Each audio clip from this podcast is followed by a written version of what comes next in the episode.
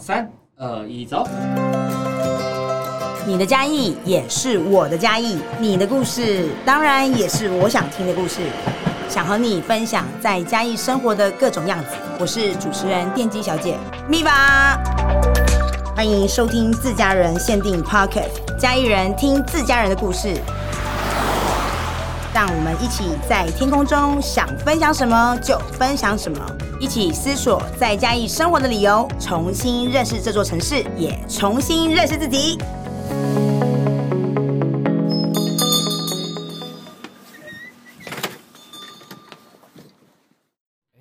不对啊！如果说我在我住嘉义，我在嘉义发展对摄影这个产业，是但是我却能拍出国际水准的作品，好，我觉得很棒，是不是很这个帅我很喜欢，因为其实欢迎收听自家人限定，我是主持人电机小姐 Miva。有没有感觉到今天 Miva 声音非常的沉稳，而不是用 Miva？因为我今天想要走一点气质的感觉，来跟大家分享我们今天在二零二三年旧屋力家的回想回想里面是实践力，实践力里我们看到的是一个人年轻人，或者是中年人，或者是生活者，其实我们用我们的行动力去发掘我们自己可以做的事情，因为无惧，因为没有想太多，因为很想期待，就是我做了之后有什么样的答案，所以这个实践力点缀在城市里面有各种不同的样子。今天我们给大家的是一个年轻人的实践力，这个年轻人的实践力，我就让他来先跟大家打招呼。公咖林家好，我是袁老大许源。哎呦，是不是？我就是那么搞怪的状态之下，就是因为这个袁老大许源。那许源，你要不要就是先简短的跟让大家认识一下袁老大是谁？那许源又在干嘛？这么妙，对，那袁老大他就是因为我我本身就是许源影像的工作室的导演嘛，是然后就是我自己呃之前一直是在幕后的一个角色，对，嗯，但是因为我其实从高中开始，就是我我也是家中的街舞社，是那其实我对于表演有很大的热忱。嗯那后来觉得幕后做久了，我会觉得，哎、其实我好像呃不应该就是埋没我原本的那个表演力这件是事情，所以我就想说我，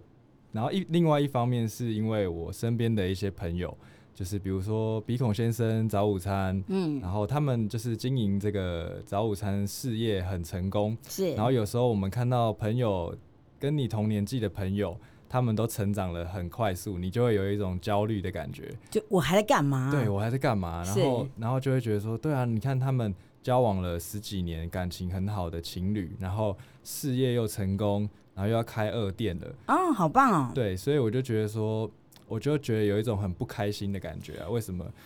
这么优秀？不想输，就觉得其实我自己脑袋里面有很多东西，但为什么我现在好像没有跟人家一样，就是同步一直在前进当中？对我们多少可能会有这样的焦虑。啊哈那于是呢，我就把这个焦虑透过用一个袁老大这种很像在抱怨、很像在呛别人的这个角色，但其实我讲的内容是在称赞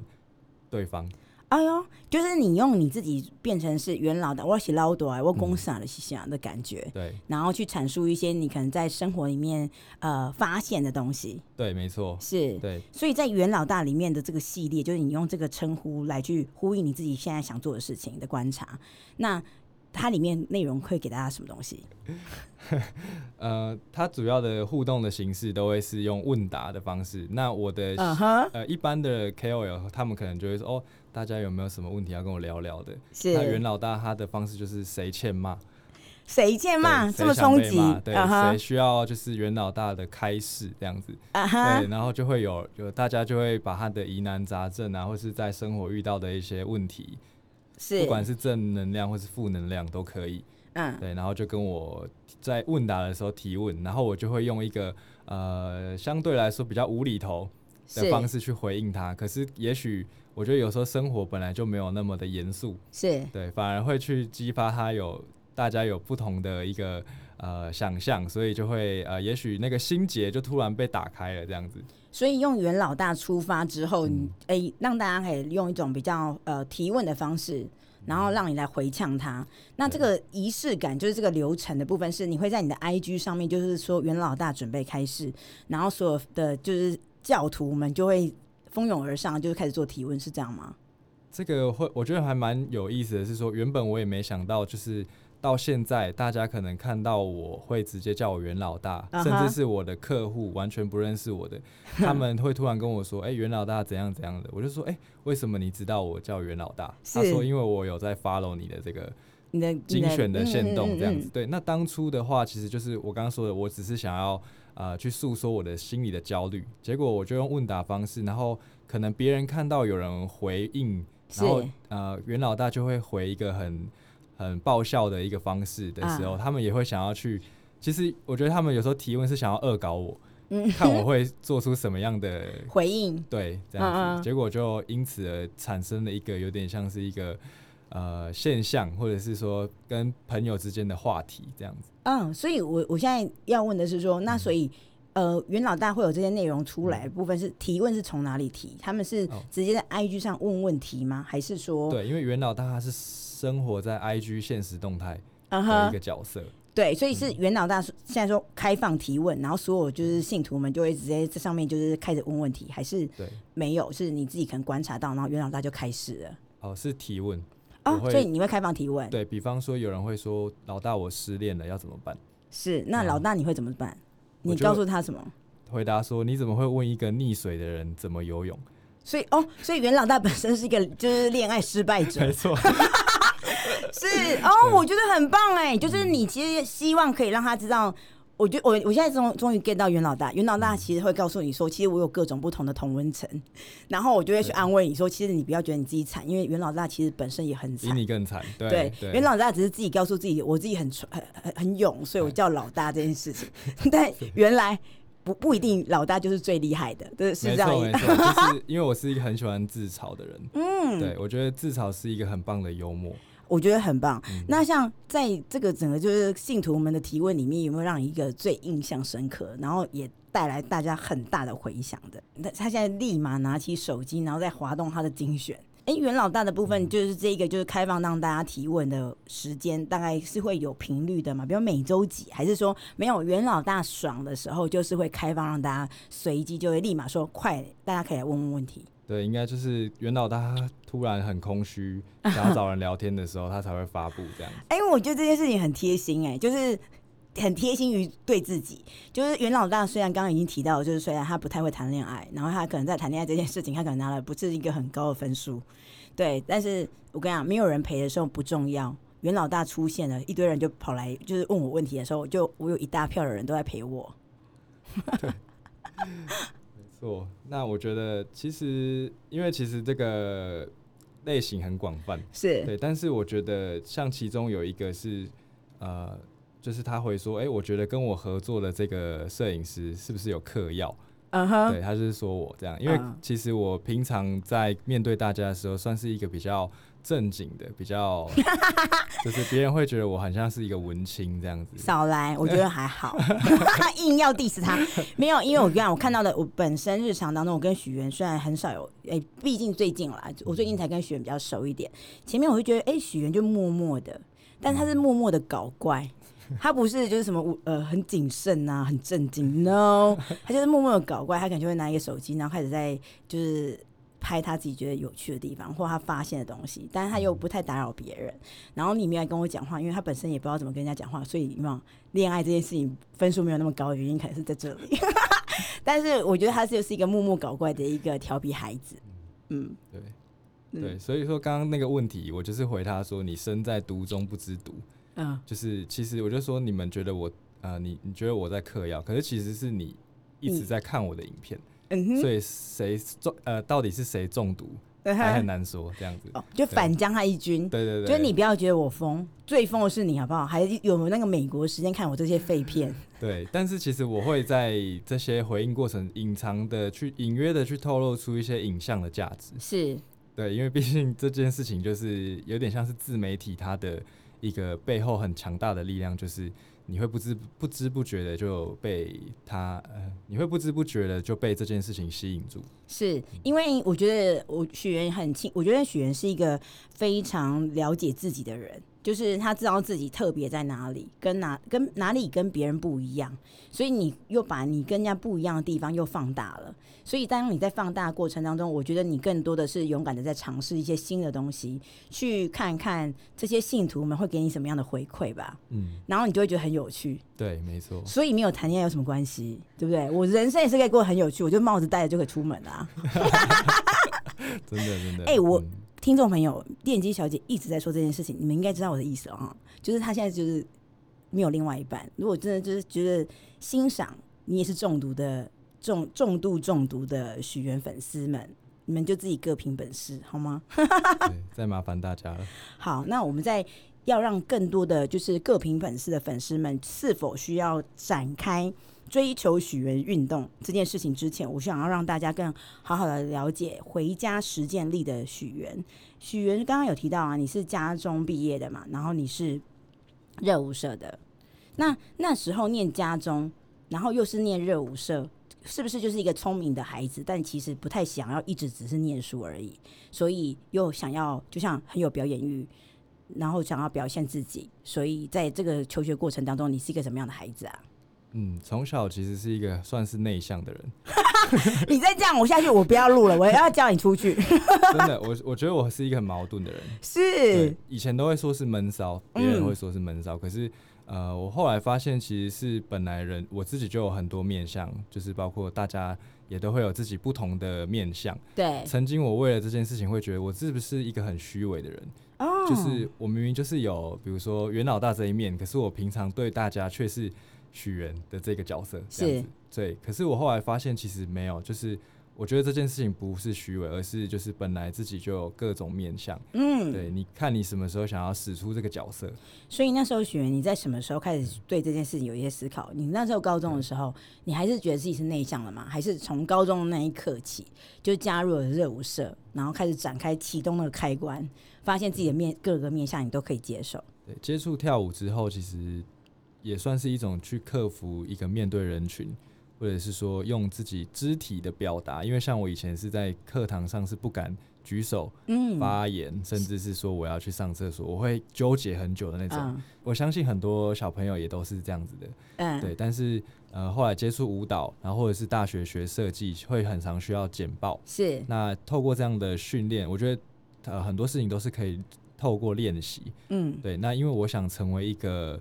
呃谈吐自如，可以在舞台上表现的人，所以我朝着这个目标，然后去做各种的练习。嗯，嗯，所以许源那时候你是呃原本就想要加入热舞社吗？还是不是？是是哦，一个什么样因缘机会下参加热舞社的？哦，因为国中的时候看了《模范棒棒糖》，对，然后还有 Maggie 这个，啊是对是很是很 old school 的这个些嘻哈，所以我就觉得哇哦太帅了，我也想要对学跳舞。啊哈所以其实国中的时候，我们就认识逐梦者的哈利，是他们就是现在的世界街舞冠军。没错，对，那我都说我是负面教材，因怎么为说我后来就会觉得说，哎、好像跳舞，呃，它或许不能成为我未来的工作，结果嗯我就觉得我应该把心力放在比如说学习设计，嗯对。可是后后来反而就是最近几年，因为我就是有跟呃，我现在是就是有帮逐梦者负责很多形象的拍摄，是那用不同的形式跟街舞产业去做结合，嗯后来我才发现说，哎、其实我自己，哎、我也可以进去嘎一脚啊，我也可以当，就是也许现在舞者不够，我就进去插带气花氛。对，因为那时候的出发点是我想要去教大家怎么带气氛，在、嗯在画面里面是好看的，所以我去示范，结果，哎、其实我就可以自己去嘎一脚。所以说，慢慢的也开启，就是因为逐梦者的合作，然后也再度开启了我对舞蹈的这个热情。这样是子，对。所以那时候就是因为你国中的时候就认识逐梦者对，然后后来到了高中的时候就有热舞社，你就决定你要参加。，对，然后那时候就是所以是高中的时候才开始跳舞吗？还是其没实你国中的时候就跟逐梦者他们一起在那边对动来动去了？国中就跟逐梦者一起在中正公园。哦对，所以是高中的时候，其实我比大家已经算是比较有基础。嗯对，所以那时候也是直接就是当社长。哦，嗯很棒哎！对所以那时候许源那时候在第一个，你对于自己在做一个更多谈吐自如的练习的时候，第一件事情是跳舞。那嗯在跳舞的过程当中，你觉得给你最大的呃回馈是什么？你觉得最棒的事情是？因为虽然我自己的舞蹈技巧不算是很厉害，不算是很顶尖的，可是我发现顶尖的舞者他们会告诉我，许源，你跳舞的风格，嗯你的个人魅力是很特别的。啊哈，对，那我觉得有一个重点就是。因为我喜欢听我喜欢的音乐跳舞，嗯，因为为通常舞者大家一，尤其是舞团，大家就是一起听同一首歌，或者是一些比较经典或者是比较标准的，比如说 breaking 的音乐。是对，但是因为我自己很喜欢，比如说像利友王或者啊是一些蛋堡这些饶舌歌手，甚至是唱台语或者是中文的。对，那可是其实这样的歌曲在一个舞蹈教室里面比较没有那么，就那时候的我其实有点格格不入，或者大是嗯大家会觉得你很像怪胎，对，或者是我好像我以前以为我好像没办法跟大家一起练舞这样。啊 哈，对，所以我后来我就自己都很喜欢在嘉义的各个街头的角落，啊哈甚，至是比如说我最我很喜欢去嘉义市博物馆，它有晚上的时候有一个很漂亮的灯，嗯对，那它就变成了我的很专属的练舞的空间这样子。嗯对，然后也因为这样子呢，我真的去听我喜欢的音乐，然后甚至我会闭闭上眼睛跳舞。嗯对，那就跟随着音乐，他给我什么，那我也给他回应这样子，然后也因此生成了我自己很独特的跳舞的风格。是，那许源，你那时候开始就是享受跳舞，或者很自我的跳舞方式，然后做自己喜欢的事情。那后来你大学的时候，你是就学影像吗？没有，大学的时候是读云科大的创意生活设计系，创意生活设计系，没好错那它他是创意生活设计了什么？嗯，它是主要是在学习整合型的设计，嗯，有点像是如果我们现在要做一个活动，一个假设我们化妆品的品牌做一个快闪的专柜，是那它会需要的是品牌的视觉，嗯，它会需要有商品的包装，它会嗯需要有场域的规划。嗯那我们想要学的就是把这些事情去做一个整合，有点像是现在的，也许也是有点像行销企划，对，是或者是说现在的通才这样子的角色。是哎、那嗯许源那时候为什么在选科系的时候，那时候是往这个方向去选择，而不是想说哦，因为你现在是做许源影像嘛？那影像之前在选择科系的时候，那时候怎么会想这个这个部分？嗯，那在我大学毕业，呃，在我大学读四年设计的尾声，我才真的开始接触到摄影。啊，对，，但在但是在那之前，就是回应 Miva 刚刚的问题，就是我当初高中毕业的时候，其实是不知道自己要做什么的，嗯，我不知道我有什么专长，我不知道嗯学学设计可以做什么，但是呃，但是也因为这样子，创意生活设计这样子比较一个多元化的。呃，设计的科系反而让我可以先进去，再去摸索出我，呃，再去摸索出我适合的方向。哎、所以真的、欸，许源，你其实我觉得你就是你蛮厉害的、欸，就是在我跟哎、我跟你讲哦、许源，我跟你讲，你可以再更放松一点，因为我觉得你很像有你，还是你其实你有很放松我我算放松，哦。对 OK，因为他讲话有点震惊，所以我就想说，他会不会是因为他觉得我讲话很震惊的关系，所以他很震惊因为我哦？本来就是一个比较严谨的人。我在那个给我拿棍子过 来。OK，好。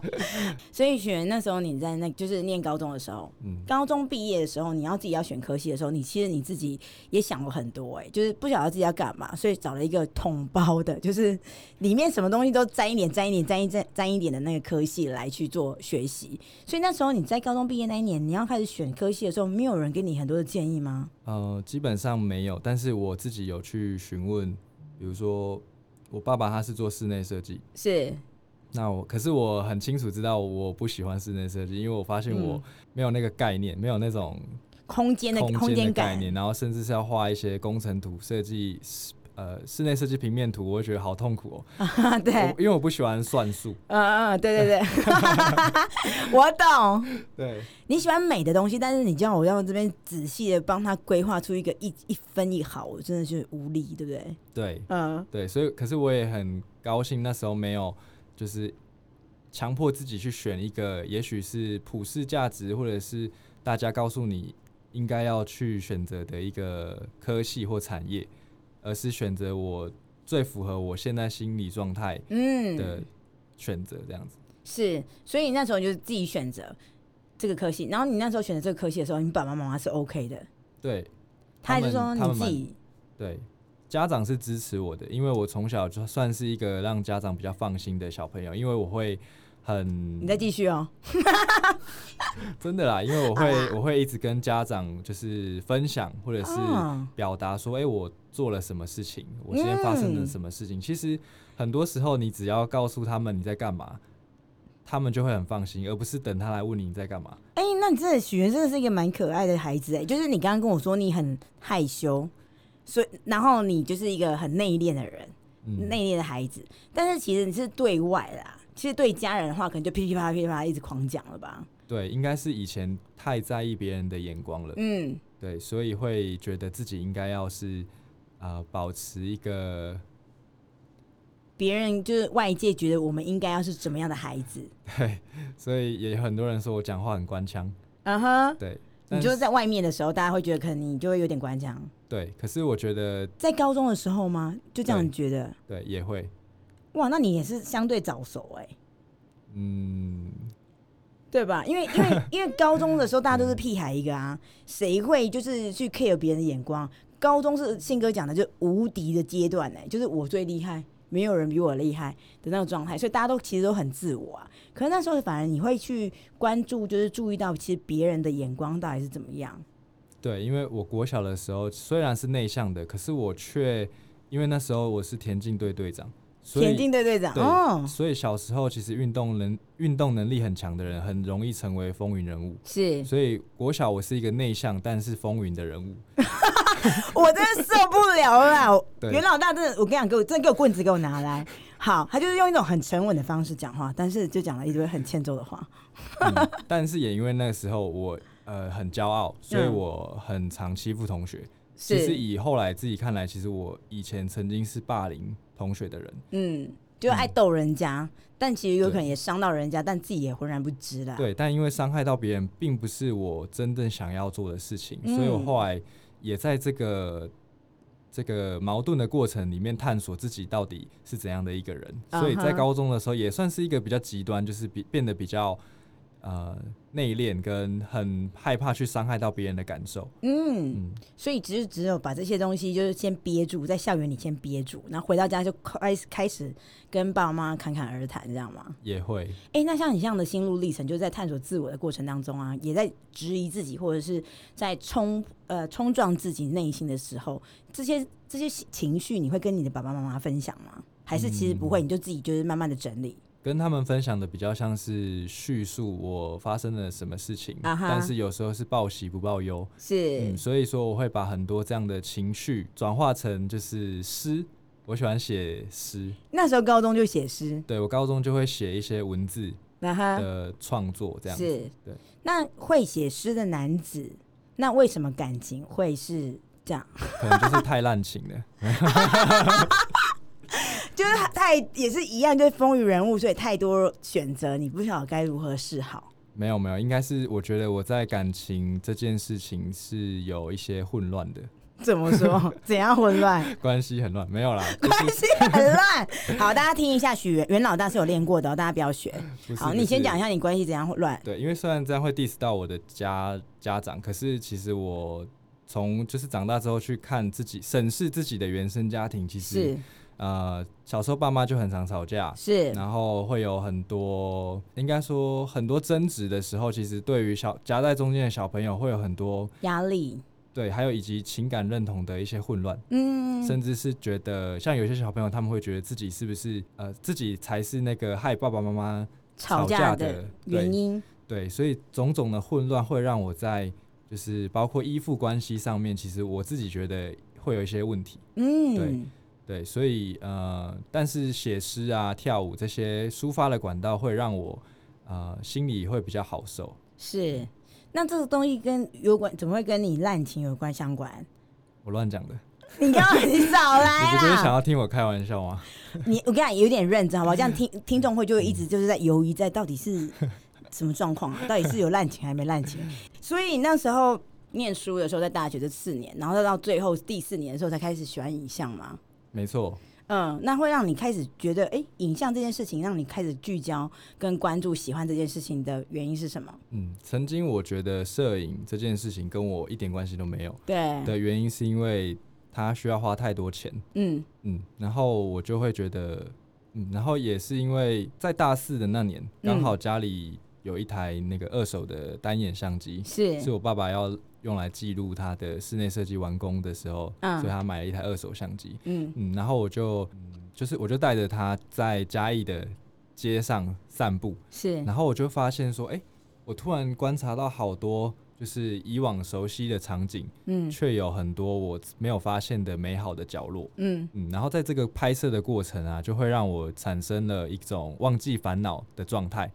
就是所谓是现在说的心流。嗯，嗯，我后来才知道有心流这个词。是，嗯，哦，那所以就是一从那一台二手的呃单眼相机开始，然后让你喜欢上影像。那喜欢上影像之后呢，怎么来到了就真的专注在做这件事情，是怎么样去投入？还有就是培养自己的这个部分的能力。嗯，因为相较于设计这个专业的话，设计它算是比较对我来说会比较像是无中生有，嗯对，但是摄影它比较像是记录，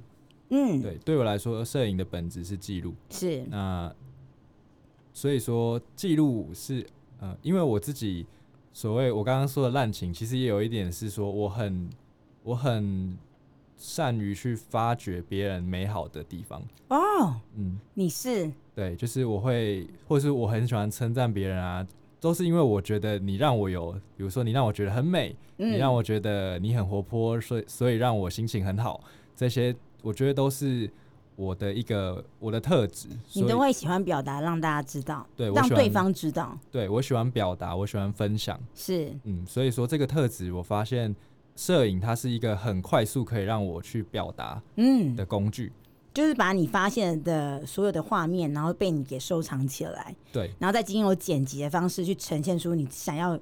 呃表达你那时候内心里面观察到的这样一个样子，是对这样吗？对，是，所以你那时候许源你是毕业之后就马上投入摄影了吗？还是说那所以许源工作室有没有你的影像工作室是什么时候开始成立的？嗯，那我是毕业后当完兵，然嗯后、呃毕业后当完替代役，然后在替代役当替代役的过程，我就阅读了非常多摄影集、嗯或是艺术家的一些专访，嗯然后后来我就也觉得说，其实在，在我接触摄影，然后发现发现它很适合我的时候，我就已经决定我未来的职业想要是做摄影，我想要用影像来生活。就越看然后越觉得就确定是这条路了。对，然后在你看了这么多影像的书的阅读的书籍里面，让你真的这么确定的原因是什么？是哪个地方？它哪个书籍里面的环节非常强烈的吸引你，然后让你知道说，选我本人，我跟你讲，未来我跟你讲，影像就是我的世界。嗯，那像 Henry Bresson 或者是嗯布列松，或者是呃很多的摄影师，他们都有给我很多不一样的启发。但是其实我觉得最重要的启蒙的艺术家应该是草间弥生。哦，你也喜欢草间弥生，对是。对，然后哎、所以说哎、我、他很他很搭你耶，你因为是他说呃，有夫妻脸吗？夫妻脸这件事情，我没有就是太过于去觉得是这件事情的连嗯接，我比较多的是就是草间弥生本身，他也是一个没没有人可以呃像他，也没有人可以跟他是一样的 tempo，他有他自己的 tempo，、嗯然后他你也找不到他的 tempo 的到底是这时候是什么样的节奏，他就是随着他自己，然后做他自己觉得开心的事情，但又充满态度，对嗯，对，那呃，因为他虽然他画出了这个原点圆点对是很可爱、很缤纷的，可是是，在我阅读到他的自传之后，我才发现，原来他是因为有神经上面的一些身体上上的呃身体健康的出状况，所以才会看到很多幻觉。嗯那一开始的时候，他是非常害怕的，对这些幻觉就是四面八方的侵蚀在他的房间里面。嗯对，所以他决定把它画出来之后，他发现哇，原来画出绘画的过程，它会让这些这个焦虑慢慢的减少，嗯然后可是他最后的产出却是让别人觉得很美好、很疗愈的。是对，这件事情带给我非常大的启发。所以那时候有了草间弥生的启发之后，你你在想说你要怎么用影像去呈现这件事情，就是你的观察里面，然后又带给别人美好。那时候你自己想一刚开始有没有要做这个影像呈现的时候，会想说用什么样的手法？最一开始，老实说，我也不知道要怎么做。对，嗯，那我那时候当完替代役，我就先去台中的那个，我先去台中的 ES Wedding，就是一个婚纱摄影的工作室，是，然后认识了我当时的老板，他叫嗯做朱志东。嗯然后东哥他是一个很有经很经验丰富的一个婚礼摄影师，嗯，嗯，那他对于就是我在他那边学到了很多，除了摄影技术以外，其实是摄影产业的专业的工作流程。嗯，嗯，那我才，因为我觉得那时候的很多很多学摄影的人的焦虑就是他不知道怎么从喜欢拍照变成可以用拍照赚钱。没错，就而而且专业流程很重要，嗯因为我觉得还是要有一定的流程感，才能够让客户或者是我们在执行上面会比较有流呃顺序，嗯才不会很凌乱。因为毕竟拍东西这件事情是很看现场状况的嗯嘛。那如果没有一个很好的流程的沟通，跟呃彼此呃双方之间都有一个很明确知道那个流程的状态的话，其实很容易会混乱。对，然嗯，后因为我刚好有学设计的背景，所以是我的出派发上点用场了很多时候会是对，除了美学的一些基底以外，我很多时候的出发点是解决问题。是对我很常觉得我在做摄影或是导演，其实我是在解决各种问题。啊，解决哪些问题？举比方例说，摄影它就是光，它跟对光有关系，没所以你错在解决光影的问题，嗯那你在解决客户的需求问题，是因为他想要销售他的商品。是嗯，那我也在解决我对于美感，或者是我我对于我的影像成品作品的这个问题。嗯嗯还有解决伙伴们可能突然间肚子饿的问题。对，因为我都 会，我觉得很重要，就是你工作的时候不能饿肚子。对，没错，没错嗯嗯哼，对，你那时候在那个就是这个工作里面啊，你大概待多久？我在我在当摄影助理的时候当了对一年，一年。嗯然后那之后呢？那时候老板想要就是让我升迁，直接就变成独立可以接案的摄影师。是嗯，因为其实我在那一年的时间，我自己也除了很用呃除了很努力以外，嗯我觉得我自己有很多的思维，就是也许别人的摄影助理会觉得我要怎么跟老板一样厉害，嗯可是我的想法是我要怎么比老板还厉害，或者是比、嗯比呃我我喜欢的这些摄影大师，我要怎么比他们更特别，或者说我要怎么创造出自己的优势，这样、嗯嗯，对，所以呃这样的思维让我突飞猛进。嗯嗯，但是当时决定要离开这个工作室的原因，是因为我比较不喜欢长时间的做同样一个类型的工作，是婚礼或者是婚纱，它比较不是我未来想要持续发展的事情。因为我本来就是一个很多兴趣、很多喜好的人，嗯嗯，但是那时候离开的之后，其实面临了我一个很大的一个，也可以说是黑暗期。那时候离职之后，然后刚好在当时也分手，跟当时的女朋友分手了，是那我就回来嘉义，嗯。嗯，所以那时候就是你，你一刚开始，你一刚开始从大学毕业，然后也当完兵，然后回来，回来决定好我要做影像。那那时候我怎么会万中选一去选一个台中的这一个就是呃婚纱摄影的这个团队的公司里面加入里面当那个婚礼助理？老实说，除了当时觉得工作室的作品很好看以外，呃，其实其实摄影产业的职缺嗯选择性真的很少。是刚好他有缺人，刚好哎、他刚好在缺人，哎、对感觉作品还不错，哎、那我就去了啊、没错，哦，就是一个缘分的状态，哎，对，因为呃，但在二那是二零一六年的时候，是在当时其实台湾的摄影产业，大家会觉得哦，就是做婚纱，嗯。嗯，哎、可是那时候选，那时候你就决定去了，然后就哎、万中选一就选了那一家，然后进去的时候就是要做婚礼这件事情，你是 OK 的，还是就没有？我就是找一个就是可以，还是说你觉得在做婚呃摄影这件事情，可以从婚礼婚纱摄影这个部分开始进入进去做学习？那时候的想法是，对，一方面是我希望磨练自己的专业能力以外，我也不会商业摄影。啊哈，对，了解，所以就觉得哎、反正就刚好有反反正有婚礼的，那一定会拍照的，有婚纱会拍照的，那不然我就从这边开始。所以那时候你一毕业，然后决定聚焦在这件事情上面，然后又选了台中跟女朋友一起，那家长的部分也是接受的，对，可以接受的，可以接受。好，那然后就后来呃在台中了一段时间，然后后来发现，哦、这件事情我已经做一年多了，我喜欢的事情其实蛮多的，我然后也更清楚知道说，哎、我以后不可能一直都是只有拍婚婚纱或婚结婚的那这这这些画面。那这样开始后。决定结束完之后，然后那时候也很不幸的跟女朋友分手完，回到嘉义，那时候就为什么就选决定要回家了？还是因为就是已经是有没有心心里也受伤了，身身体也受伤了，然后就决定说没有没有，我算了，我还是回我温暖的嘉义城这个城市好了，是这样的规划吗？对，虽然虽然现在好像是以一个来宾的身份在谈一个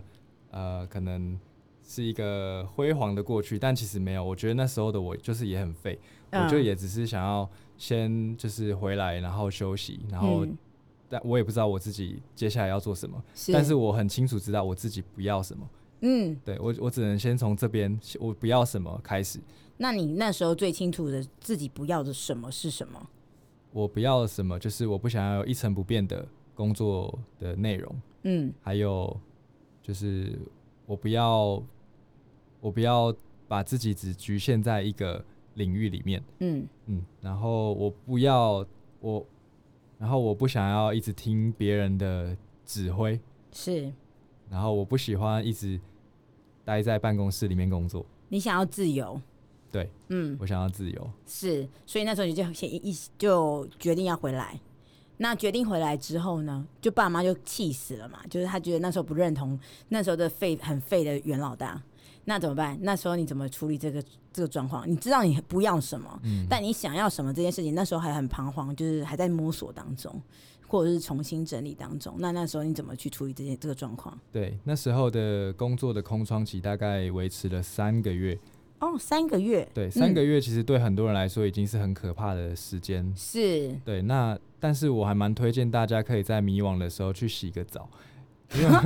就当你自己真的觉得哦，我现在有一点就是觉得整个脑袋很重的时候，嗯就去洗个澡。对，因为那时候我在洗澡的时候，我突然等意一识，下洗澡的时候，以许源的风格，你说那时候彷徨的时候就去洗个澡，要嗯洗冷水澡还是超烫就烫死自己的热水澡，还嗯是刚刚好就是舒服的澡？还是我先示范一下，不要啦就是你觉你自己觉得舒服的，OK，舒服对的洗澡的方式。好然后那时候就突然意识到，哎、其实我好像也蛮勇敢的、哎嗯，已经三个月了，然后我也是活得好好的，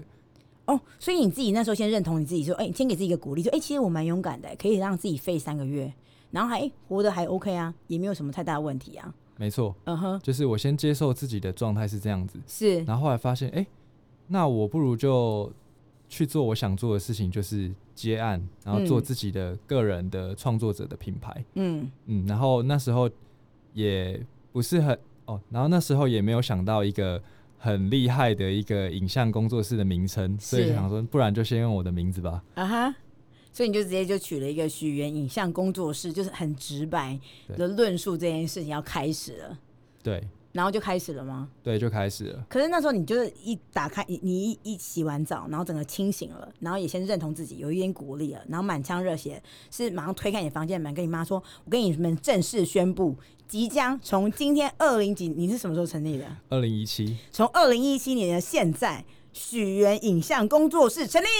是这样吗？”对，然后那时候衣服都还没穿好，我没有想要知道这么多闲事的地方，硬要置入这些东西。好，那那穿那都没有穿好，至至少有穿裤子吧？好啦先带过。硬要 哦，对，哎，人家电锯小姐是有练过的，好不好？硬要欺负我。好，那我所错了。所以那时候就跟爸爸妈妈说这件事情。呃，还好那时候他们还是，这时候应该算是他们在生在我的生涯之中最不支持我的时候。这是因为你其实你一回你你你决定回来的时候，他是生气，但他还觉得啊，至少孩子愿意回家。然后等到你真的在回家之后，你告诉他接下来新的挑战是要创业，对，这时候就是他整个就是 k 笑，就是整个嗯，跳脚的状态。对，对，那那那他跳脚的原因是什么？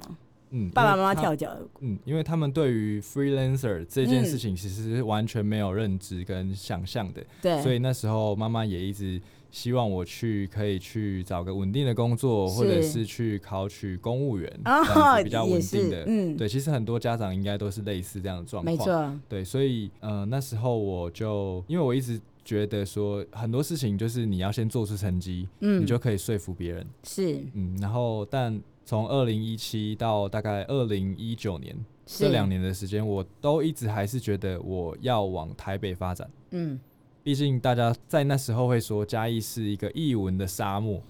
二零一七的时候还我我真的觉得不是啦，是因为大家不晓得机会在哪里，没错没错，是是对是就是嗯也因为这样子，我自己留在嘉义之后，我才真的去探索跟发掘到嘉义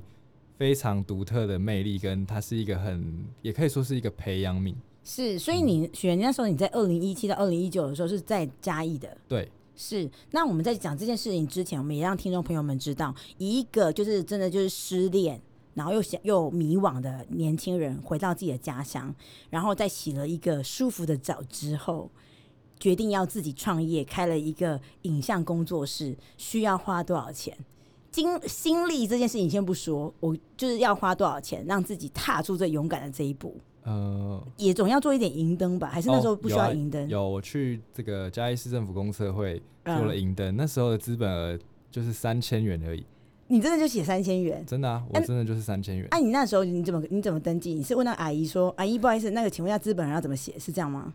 那时候之所以会登记，是因为有有案子商了业性的合作，但是因为嗯公司需要有一些报账的需求，对，所以说我觉得说，我那时候就觉得说，好，既然我就是要做了，对嗯那我就是冲了，我就是，但是我冲的时候我有冲劲，但是我好好的去咨询这些专业的人士，或者是说政府部门，他们其实都可以给你一个很正确的引导，是对，然后你就可以去消除掉一些很多的疑虑，然不后，懂就多问。对，不懂就问，嗯对。所以那时候就是跟妈妈说了，就是你要创业，到你真的去申请，真的是干要干事情哦。嗯你真的去申申请银灯的那一刻，你也是有跟妈爸爸妈妈说说，哎、我现在要出门，然后从此之后，我真的就是许愿工作室的老板，我是有银灯可以开发票或收据给你的哦，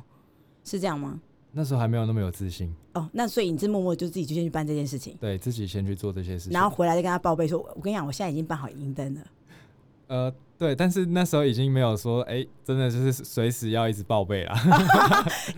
所以这件事情是妈妈最后才知道说，我靠，我儿子真的还去给我搞了一个银灯出来了，是这样的状态对吗？对对，哦没错。哇塞，那那妈爸爸妈妈知道你真的，我儿子真的自己有一个公司工作室啦，也算是一个公司的一个行号的，他们的给你的那个反应是什么？会有点像是一种观望型的支持，对，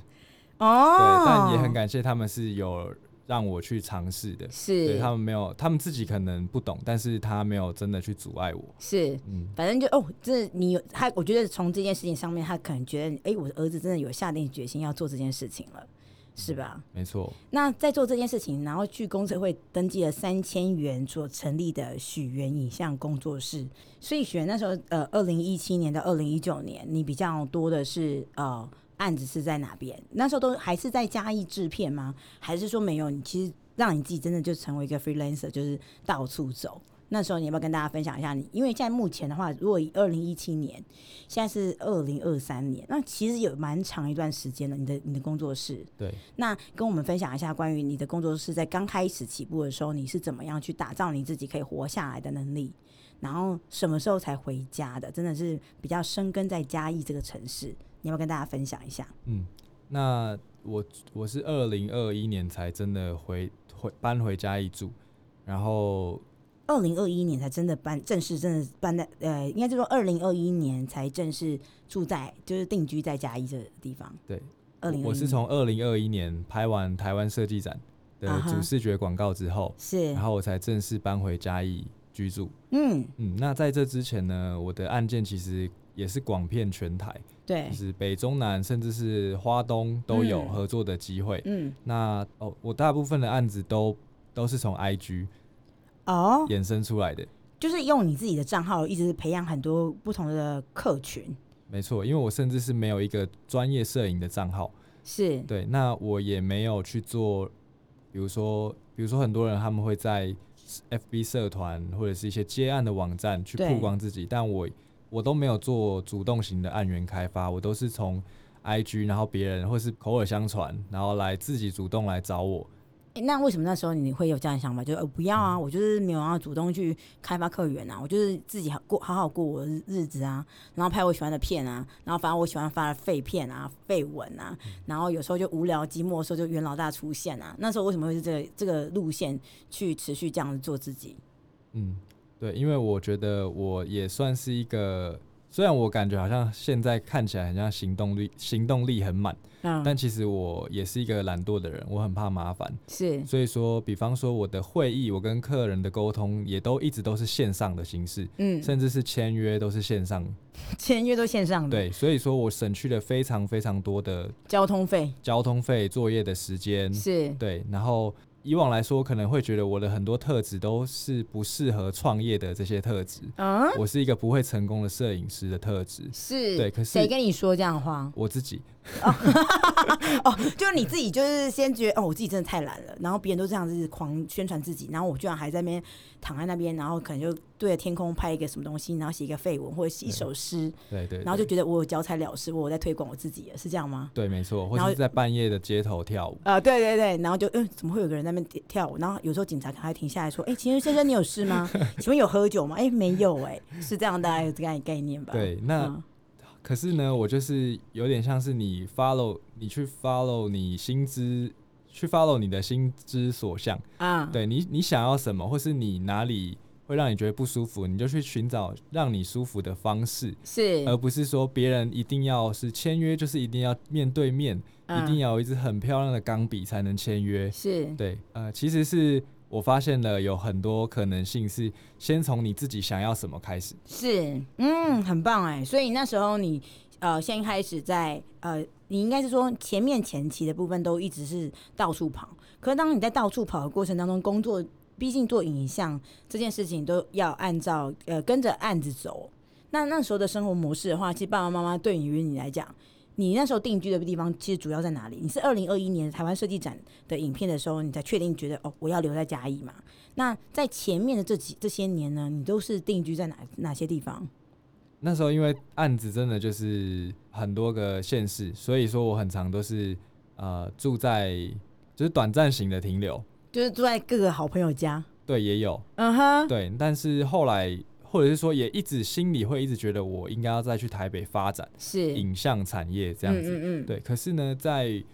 二零二一年，就是拍完台湾设计展，或者是说一些跟嘉义市政府的合作，或者是嘉义在地的品牌合作过之后呢，后来我也慢慢的，我到现在已经觉得，我决定要在嘉义去做一个深耕的经营。是。对，所以许源那时候，你其实应该说这么长的时间，其实许源工作室的活的成员就是都是你自己一个人，是这样子吗？还是说你在你是因为一刚一刚开始一定是自己一个人嘛，然后结案，那后面呢有没有在第几年的时候开始慢慢的可能有有伙伴进来，就是你真的有知心给其他的伙伴的，还是没有？就是我每次都是哦许源我得到一个工作的邀请，然后邀请完之后，我才去找这些协力的伙伴们，就是他们可能自己也是 freelancer，然后再去做一个合作。A 学员的部分是怎么样的一个合作模式？嗯，如果说是工作室正式的这个员工来说，是只有我一个人。现在还是只有你一个人，现在有有找到一个，就是是我认为合适的伙伴了，就是外外面这一位江勇。然然后、后哦就是他现在我们就是第一次就是这么高规格，就是那里面在录制家人 podcast，外外面有个江勇的伙伴，然后就是在外面真的是拿一个大的摄影机，然后在那边游走。对，他是我正式第一个正式的员工。嗯，对是，然后但是在这之前，在这五年多的时间里面，我从 IG 认识的很多摄影师的爱摄影爱好者，或者是说专业的摄影师。是，那所以说，因为我自己的案子有北中南，嗯，那有时候我就会先以一个寻找资源的方式是，来认识大家，也一起培养工作的默契。嗯，然后慢慢慢慢，我组建了我许愿影像的团队。嗯，那因为我在创业的，我在创业之前我就很明确知道，说我经营摄影的话，我要做团队。是。嗯，所以说，呃，也许要把那时候会有嗯让你有这样很棒，就是在自己在努力的过程当中，会想到说要帮自己组装一个团，他的呃会帮自己呃想到要组装一个团队的原因是在哪个契机让你发现说哦不行哦，我不能一直都是许愿一个人哦，也不能一直都只有袁老大一直出来就是疗愈我自己，然后应该有个团队的原因是什么？嗯，就像是我想要有伙伴，我想要大家一起努力的感觉、嗯啊之外呢，我觉得我也不会想要一直都是一直在做拍摄、执行拍摄这个技术人员的角色。是，对，所以我希望，就像我两年前，嗯，其实还没有人会叫我导演，是对，但是在两年后的现在，对，大家很多时候是称呼我为导演。嗯，对是啊，那就是因为我把我的原本的技术的工作也转移，或者是说我去训练出这样的人才出来，然后嗯可以让我去放心的去再去开发我想要做的领域。嗯，我觉得你慢慢又回到了你大学所选的那个系的那个那个位置嘞，就是你去做一个统筹，对，然后你有把呃你原本影像里面你喜欢的东西，你也把它让它在这么多年的累积里面长在你的身上，然后又可以传达给你的伙伴们，然后大家分工合作，一起把它完成一个解决所有人问题的一件很棒的事情。没错，是，所以那时候哎，以许源刚刚有提到，你刚刚你说你的员工叫什么名字？江勇，江勇，那可以成为许源的伙伴，他需要什么样的特质啊？因为本身许源就是一个奇妙特质的老板嘛。那江勇他是有什么样的特质，让许源这么爱他？哦，这个是一个很感人的故事。 而且江勇他的名字真的就叫江勇嘛？嗯，他他叫江永豪，哦，你们两个都很故意，就是许源就许源什么许源我是成，对许不对？元成，对，对，然后江勇是你是逼他说你就叫江勇，你不能给我叫江勇豪。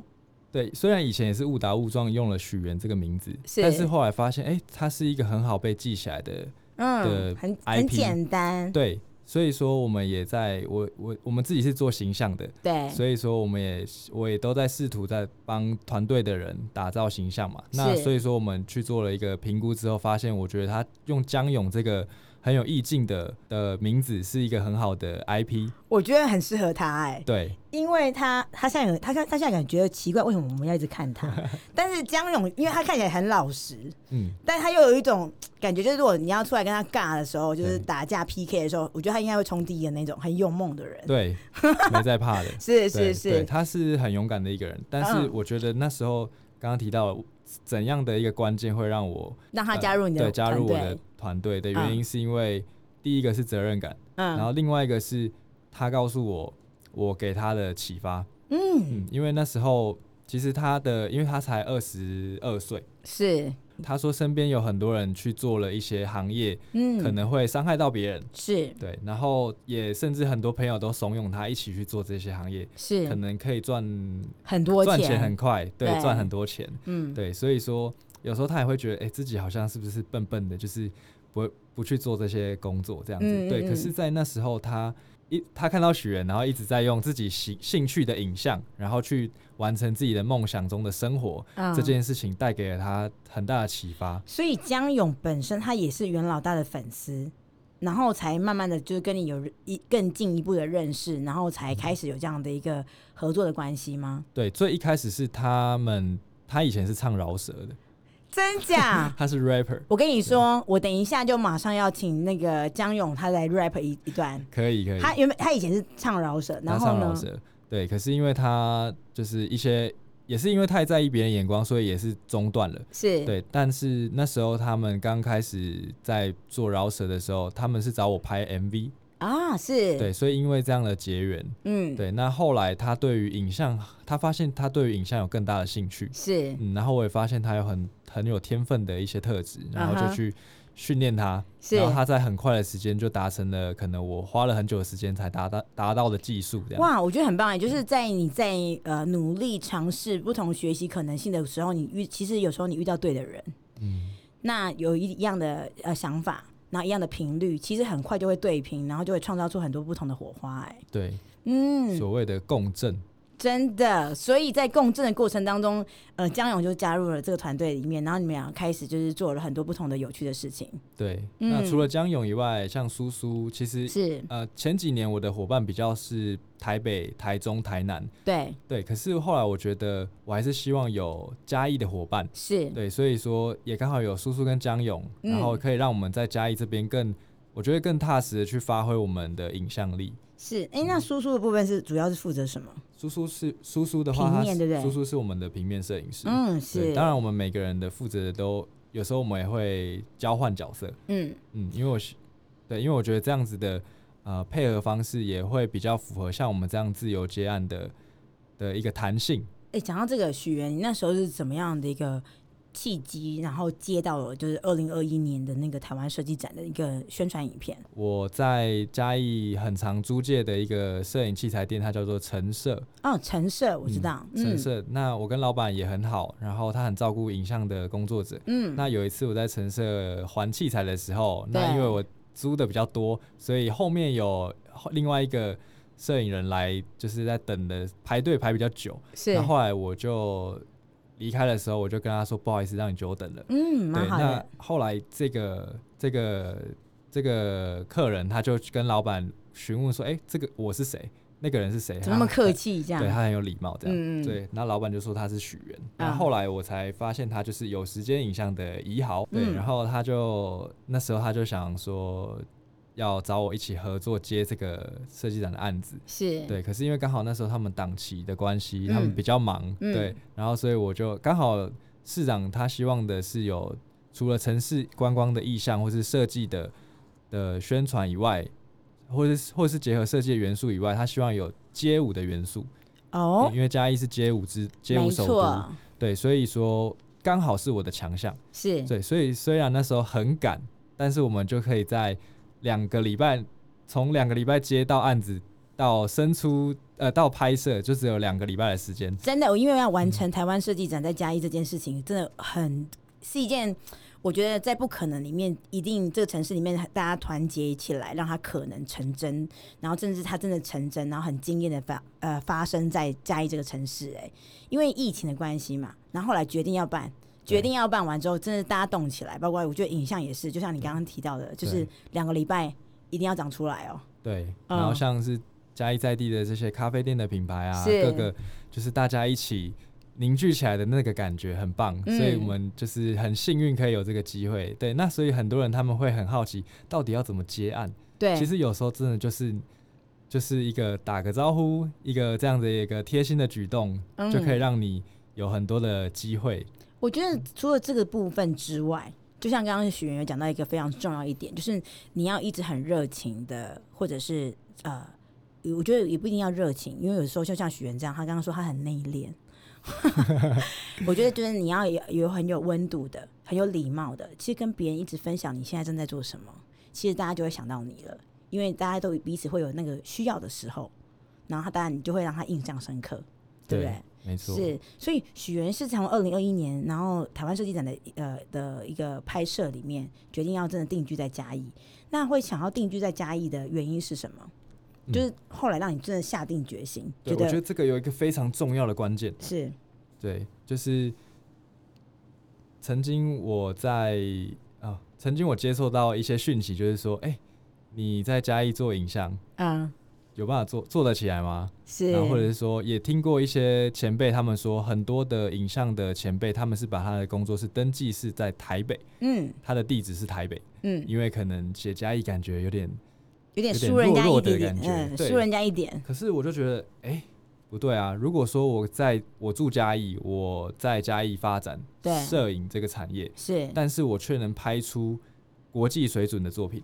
啊、我觉得很棒。是不是很这个帅我很喜欢，因为对其实对于电机小姐我来讲，我自己都觉得嘉义其实是全台湾最国际的地方。嗯，可能现在听众朋友觉得，哎呀，你这些同温层，就是自己觉得嘉义人最了不起。但是我跟你讲，我讲出我的原因，你就会觉得它合理。就是因为我们嘉义啊有个阿里山，所有国家的人，他们可能就是全世界啊，我觉得不同国家的人，他们可能不太知道台湾在哪里，但他一定有听过阿里山。对，对，所以他其实来到台湾的时候，就会很想要先来哇，我一定要来来看阿里山长什么多漂亮。你看嘉义来的是全台湾最小的城市、哎，可是他来了非常多国际不同国家的人来到这个城市里面，然后准备上山。没错，是嗯，包括就是因为这件事，因为这个信念，对，对，有了这个信念之后呢，我开始对于自己住在嘉义市变成一种骄傲。我觉得很帅，很像是个发电机耶，也就是我在城市里面在思考一个我如何创造一个很国际的作品来吓吓你们。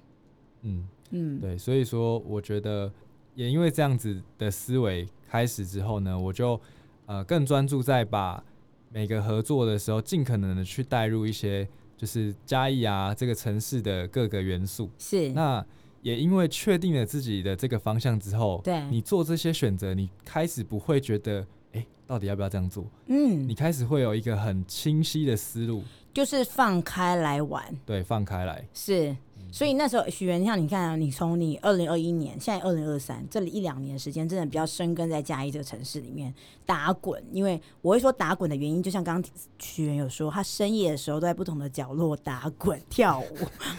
头转，对对，所以呢，你在诶、这城市这两三年的时间里面，你最喜欢哪些地方？就是以许源风格、许源的日常在嘉义，你最爱哪些地方？嗯，那你做了哪些的实践？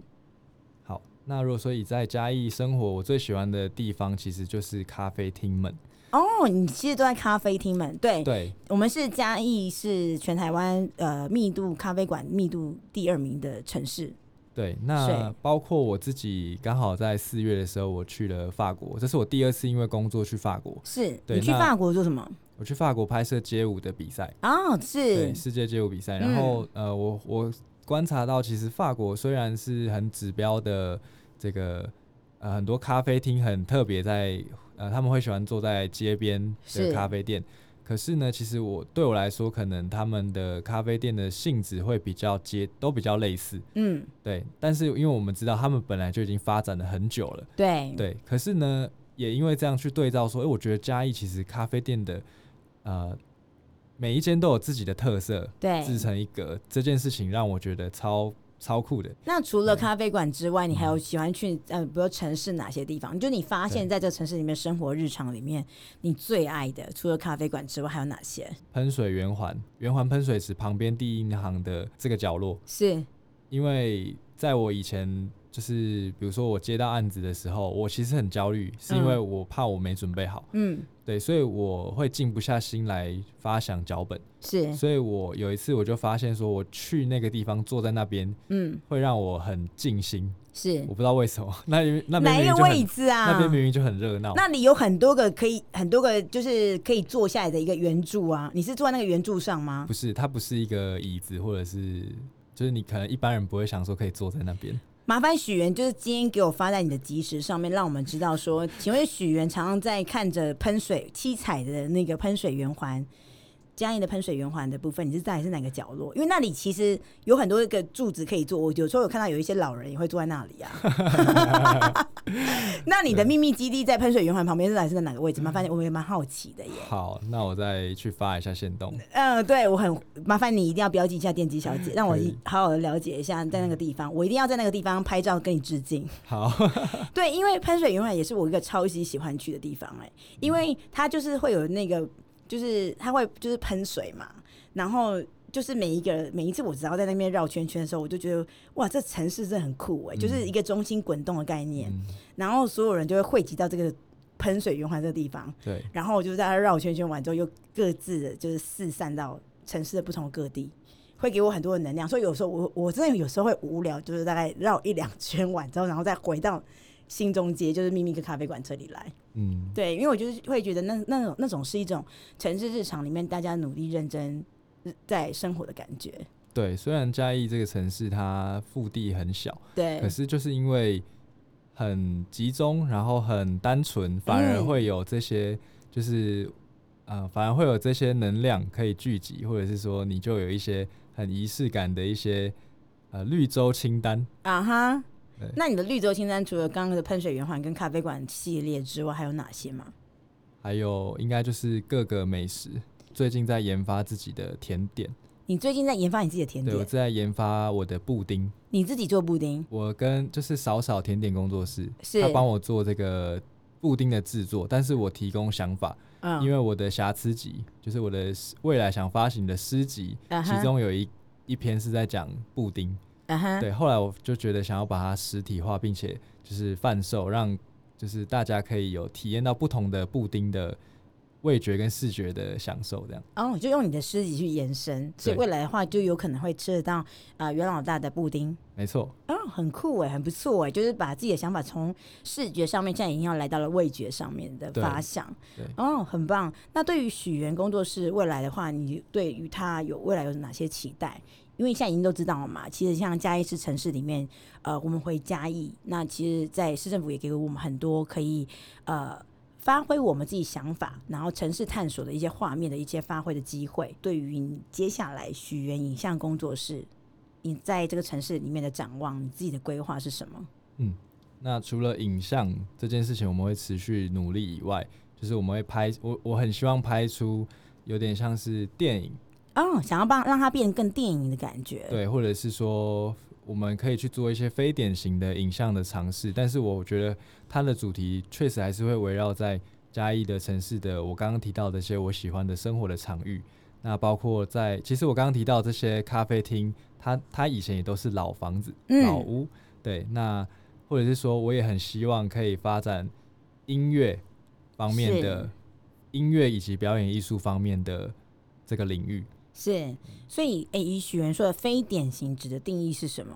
嗯要不要让大家先更清楚的知道你在表达的东西？好，非典型对我呃对我来说，非典型有点像是大家觉得纪录片，它就一定要是一个二三十分钟的长片。是，对，那有人觉得迷音影片它只能十五秒，对，对。可是有没有可能，我们可以用迷音的这个结构这样的嗯表达形式去表表现一个以往来说我们认为要很长的一个纪录片？嗯，对，它可能可以变得很短，或者是它可以用好几个短片组成一个所谓的纪录片。是，对，甚至是迷影影片有没有可能发展成电影，也有可能。是。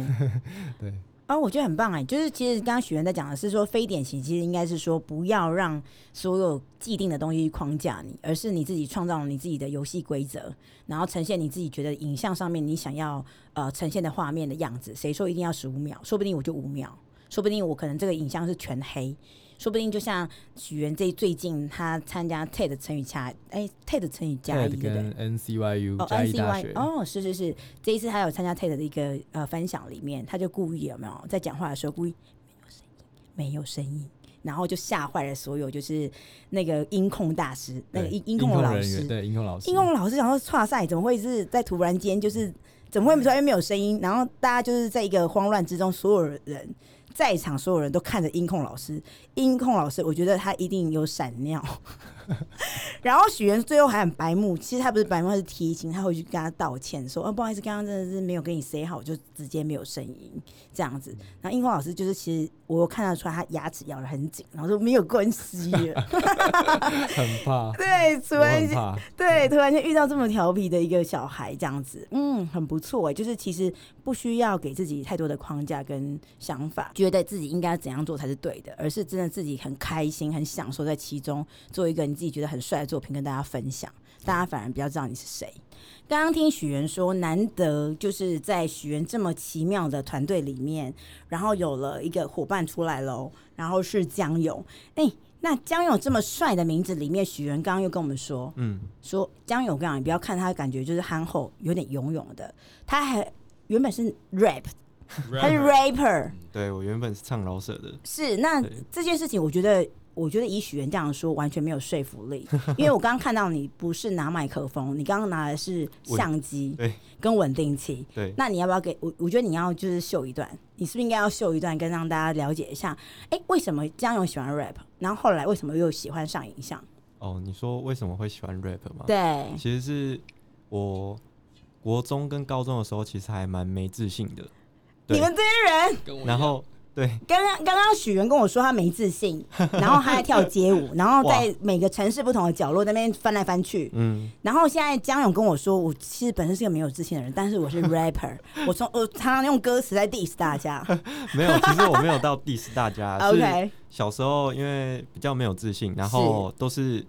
第一个接触的比较喜欢的音乐就是饶舌，嗯，对，其实也蛮多人是这样子的，是，，对，然后到高中之后就认识了一群朋友，也喜欢这个音乐是的风格，然后我们就一起在学校创作对一起创作啊，然后唱别人的歌，在比赛啊，啊像大家都很喜欢的顽童之类的。啊，是是对是，，然后就有得了一些在学校的歌唱比赛的一些一些名次，嗯，对然后就开始累积一些自己的自信吧，就觉是得这是一个嗯归属的感觉，嗯，然后就觉得哎、诶那我是不是可以自己也来创作更多属于我自己的音乐，去影响别人，哦带很给别棒人哎自信？对，是，然后那个时候就跟朋友这样子一直玩，玩到毕业。可是后面大家其实都往就是社会比较就是期待的方向去走了，是的，对。然后我就自己开始在社会上就是玩这个饶舌啊，然后也是找志同道合的朋友，是。然后后来就组一个团体这样子。哦，对，江勇还有自己有自己的团呢， 对对对对对这，个团到现在还在吗？现在已经没有在运作了，是，对。可是有在计划说之后会想要继续执行下去，这样。但那时候自己就是组了那个团，他的团名叫什么名字？就是它叫 J Fix，啊哈，对，然后这个团名就叫 J J Fix Fix and Trance，对啊，Trance 是我的名字，是对，然后 J Fix 他的名字，对，是。对，然后我们就开始接表演啊，到处跑，对，这样子你。说现在吗？还是前几年？前几年在我当兵之前这样，哦，对是。，嗯，好，那你让你这么喜欢饶舌的原因是什么？我觉得是一种自由吧，嗯嗯，，就是他，因为他在老舍这方面啊，在台湾虽然说没有到像国外发展的这么的活跃，对，或者是这么的有人气，可是是他让我看到，就是每个人他想做饶舌，他就会去尝试，嗯然后是很多不同音乐性跟包容性的，嗯在每个文化上面，因为原本这种饶舌 hip hop 的音乐，它就是黑人去产生出来的，是，所以它里面其实充斥着很多就是文化里面的批判啊，或者是自由啊那些的歌词，就会对，让我觉得这是一个很让我觉得很开放，就是不会遭受到拘束的一个感觉的音乐，嗯，对。那所以，这样你那时候你在开始做自己做创作，让你最引以为傲的是哪一个作品应该是《Let It Go》吧？ ？Let it go。对哦 OK 我有一首歌，那是我自己个人的一首歌。那你要不要对来跟我们一段，就是关于江勇今天有没有从拿麦克风到拿稳定器扛着摄影机的这个，我觉得在你这个成呃成长过程当中，给你自己觉得最满意的这个作品，你说给就我是，唱一段的意思。我对，是唱一段的意思。那那有办法来音乐吗？ 来，因为你要你要自己你要自己准备，好啊，那你你你准备你的音乐。好，OK，袁老大刚刚在看那个江勇的时候，那个表情就是一种就是一种爱爱，是一种爱，有有一种兄弟守护的那种感觉，我觉得非常好。嗯，这样可以吗要所以所以要来，这是一个很长的音乐，还是一个其其实实还蛮好。蛮短的，我稍微唱一点点就好了。哎、可以啊，你就是可以唱到我们觉得可以的时候，我会帮你插话。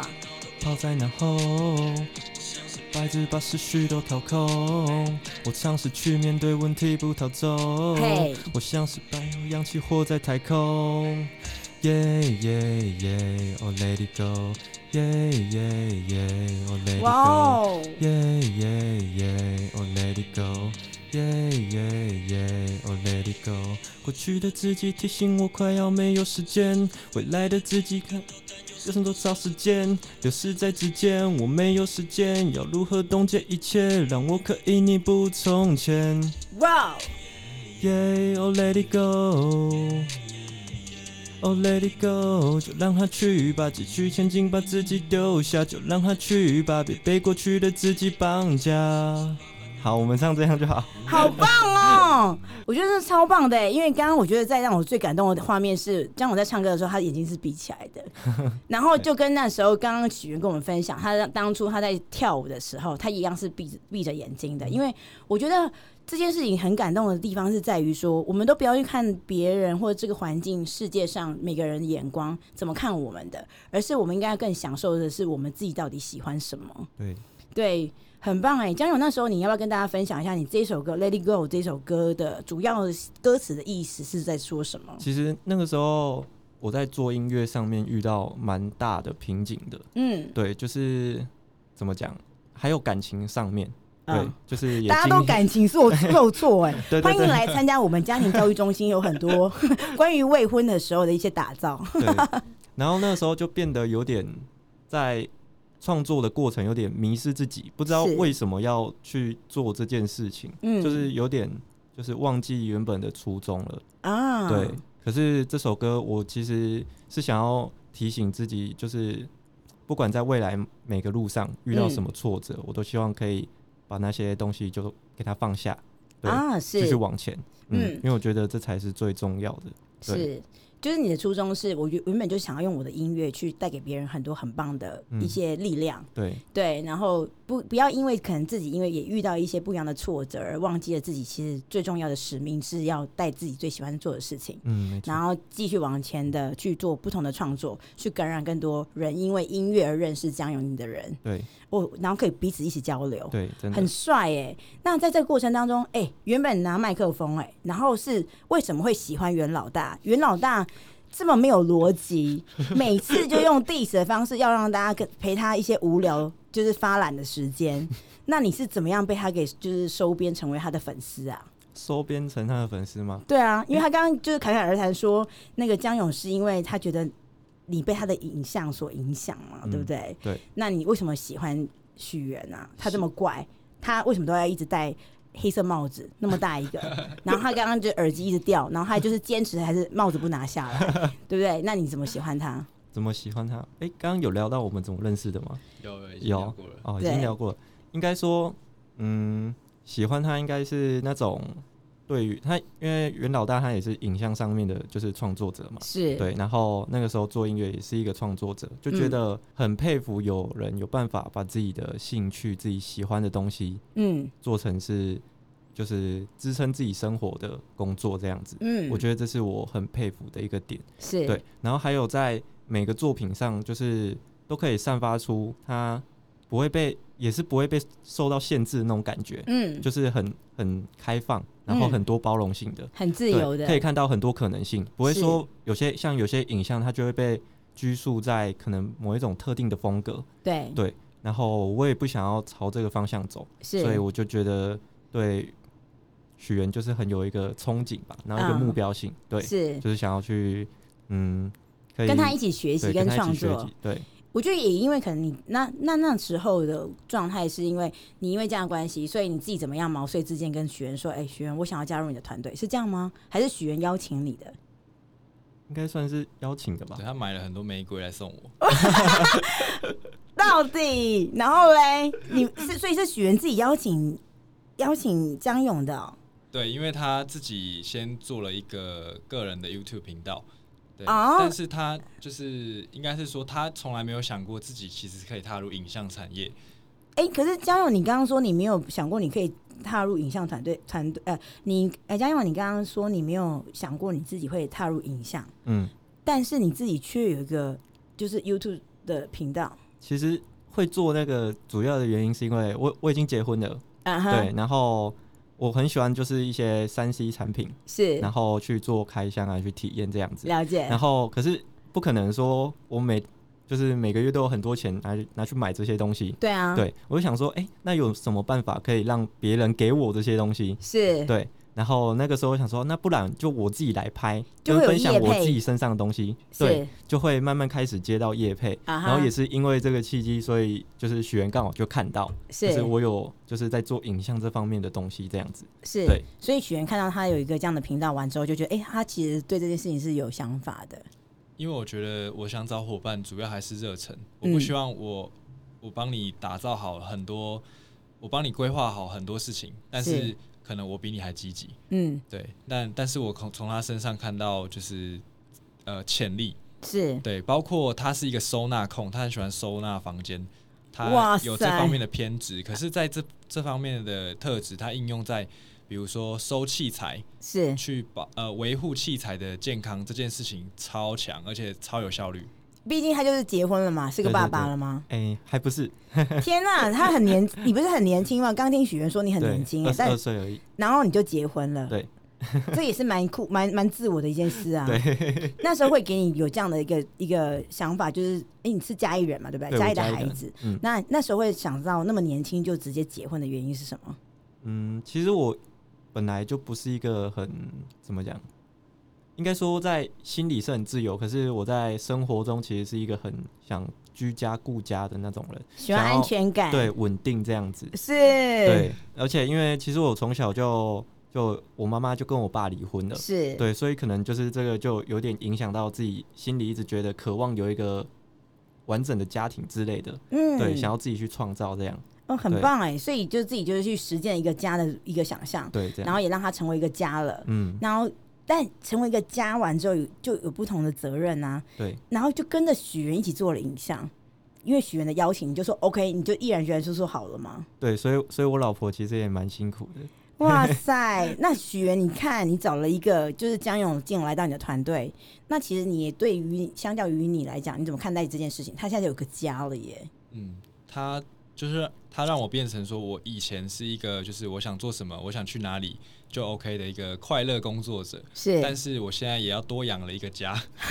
是对，但是也因为这样，他让我更就是反而也让我学习到很多很多事情，然后嗯也让我觉得应该要更去撑起。很多的责任，或者是说以我的能力能去执行的各种事情，包括我要去创造更多的资源，对，或者是说呃，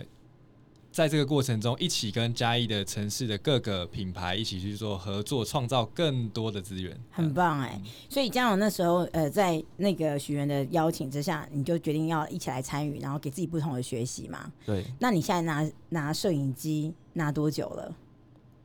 一个多月而已吧，一个多月，那在对这个一一个多月的过程当中，你要不要跟大跟听众们分享一下，你拿了一个多月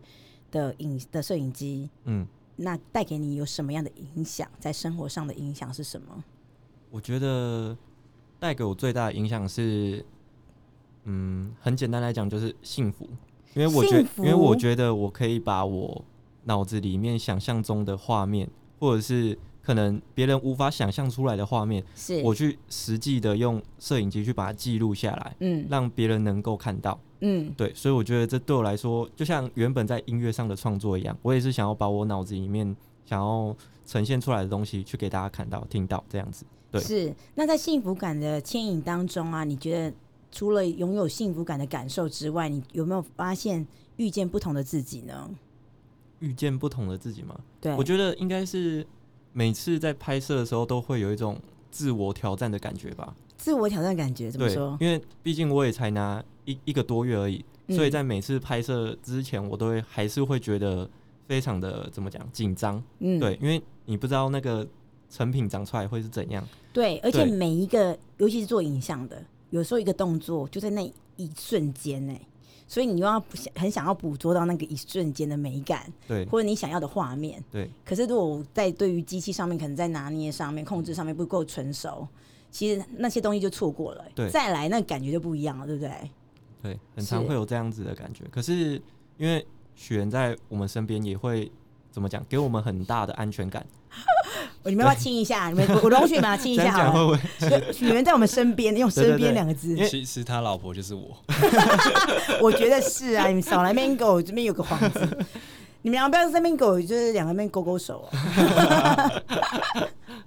是，举人，那对于你来说，实践力这三个字对你来讲，你的定义是不讲道理，只谈魅力。不讲道理，只谈魅力，对，因为过去我也是一个自自己觉得没有什么行动力的人，是对。但是当我接触到了信念这件事情的时候，是我发现很多事情你都可以去完成，包、嗯包括刚刚说的江勇，他接触摄影产业不久，他自己也不相信自己可以做到。对，可是我告诉他，信念就是你要把我没办法做到改成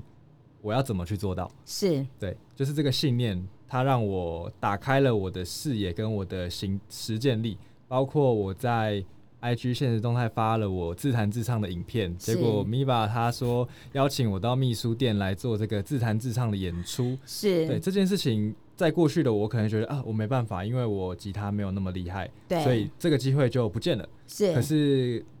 这一次的我，我直接说好，嗯只是因为这就是因为信念，嗯，他告诉诉我，好，既然我有这个机会，那我要怎么准备？是我要怎么成为撑起这个音乐、撑起这个音乐 live 现场的这个歌手的角色？真的，我跟你讲，从这件刚刚许源所说的这件事情上面，我要跟大家分享的，因为那时候，因为我我本身我所观察到的许源，我所欣赏到的许源是怪。就是一个怪字，所以当他那时候我去注意到他的 IG 线动的时候，他是在一个半夜大概一约莫一两点的时间吧，那可能就是在那个袁老大很孤寂，但是可能这时候发问可能没有人，不太有人鸟他的状态之下，他自己唱歌，但他把电灯关超暗，我觉得在很暗的状态之下，只有歌声的时候，我觉得蛮有趣的。所以那时候我就跟学员说：“哎、我觉得这件事情如果很黑的状态之下来做个影像的记录，我觉得是一件很帅的事情，或者是很值得我们一起挑战的事。”所以我就给了他一个这样的一个一个方向的部分的邀请。没想到学员就说：“哎、米宝，我觉得这个还不错哎、我有我有我有感觉，我有感觉。”那我们就觉得哎、可以一起来发想这件事情，可以一起来玩，觉得蛮有趣的。你那时候嗯是不是已经想要收回那个讯息了？其实不会，如果是我跟你讲，电机小姐，我本身就是一直在生活当中，其实很喜欢欣赏很多自我的人。因为在自我的过程当中，如果我有实践力，其实它就会有很多的惊喜，是因为我们愿意有行动力去支持我的实践力，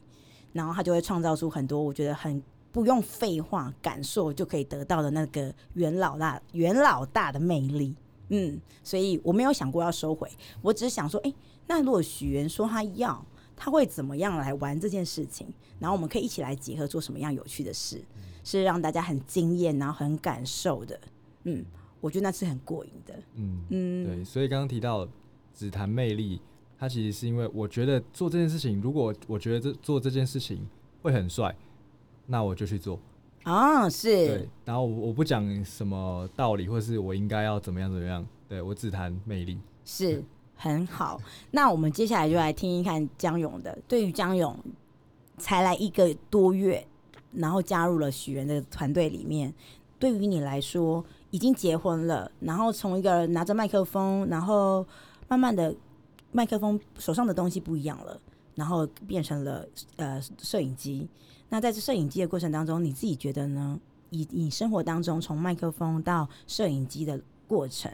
那对于你来说，实践力的定义是什么？其实我没有对“实践力”这三个字特别的有太多想法，可是我是觉得刚听听下来，我有一个很简单的想法，就是实践力感觉就是代表我。哇，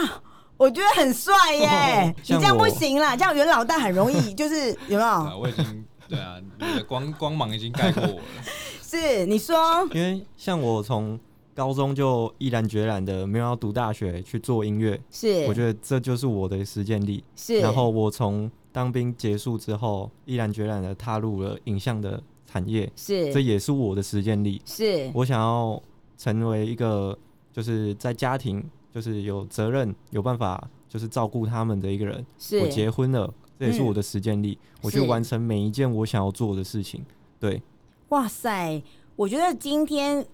没有想到，在一个非常跳痛、真的非常许人的这一集耶，在旧屋里二零二三年，我们用家的回响回响，告诉所有听众们，我们一起整理了旧屋里十周年里面孕育了非常多不同的人，在这个城市里面努力。今天在第四例家的回响回响的第四例。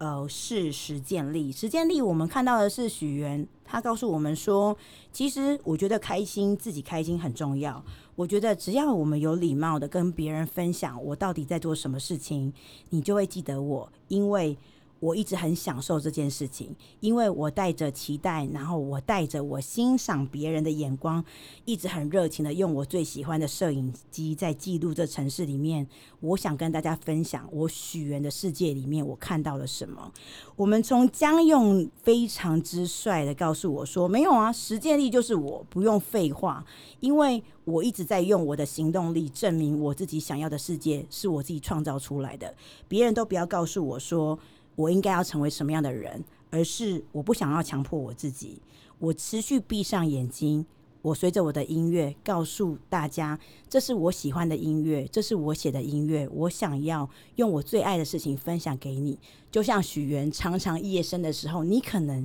就会在博物馆旁边的那个灯，它非常微弱，但是它是许源风格的舞台，他就在那里一直在头转，他可能在那边扭动，他很自我的享受一个城市风景里面的秘密基地。因为我也闭上眼睛，我不想要让不同的视野、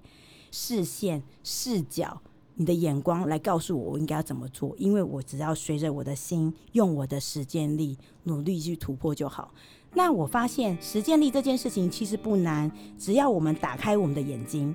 去欣赏许源这个团队，告诉我们这城市里面或这生活里面，其实有更多惊喜的事情正在发生。当然，你无聊的时候也可以打开许源的 IG，袁老大随时用干话跟废片疗愈你，告诉你说生活不寂寞，寂寞的是谁？是你不愿意放过自己。的那颗心，实践力是你首当其冲，先放过自己，这就是你最简单、最难，但是你一定要做到的实践力。这一集就到这边喽，很疯狂，没错，很 rap，没错，但是你一定要好好的收听关于许愿的实践力。我们下次见喽，拜拜。拜拜。拜拜。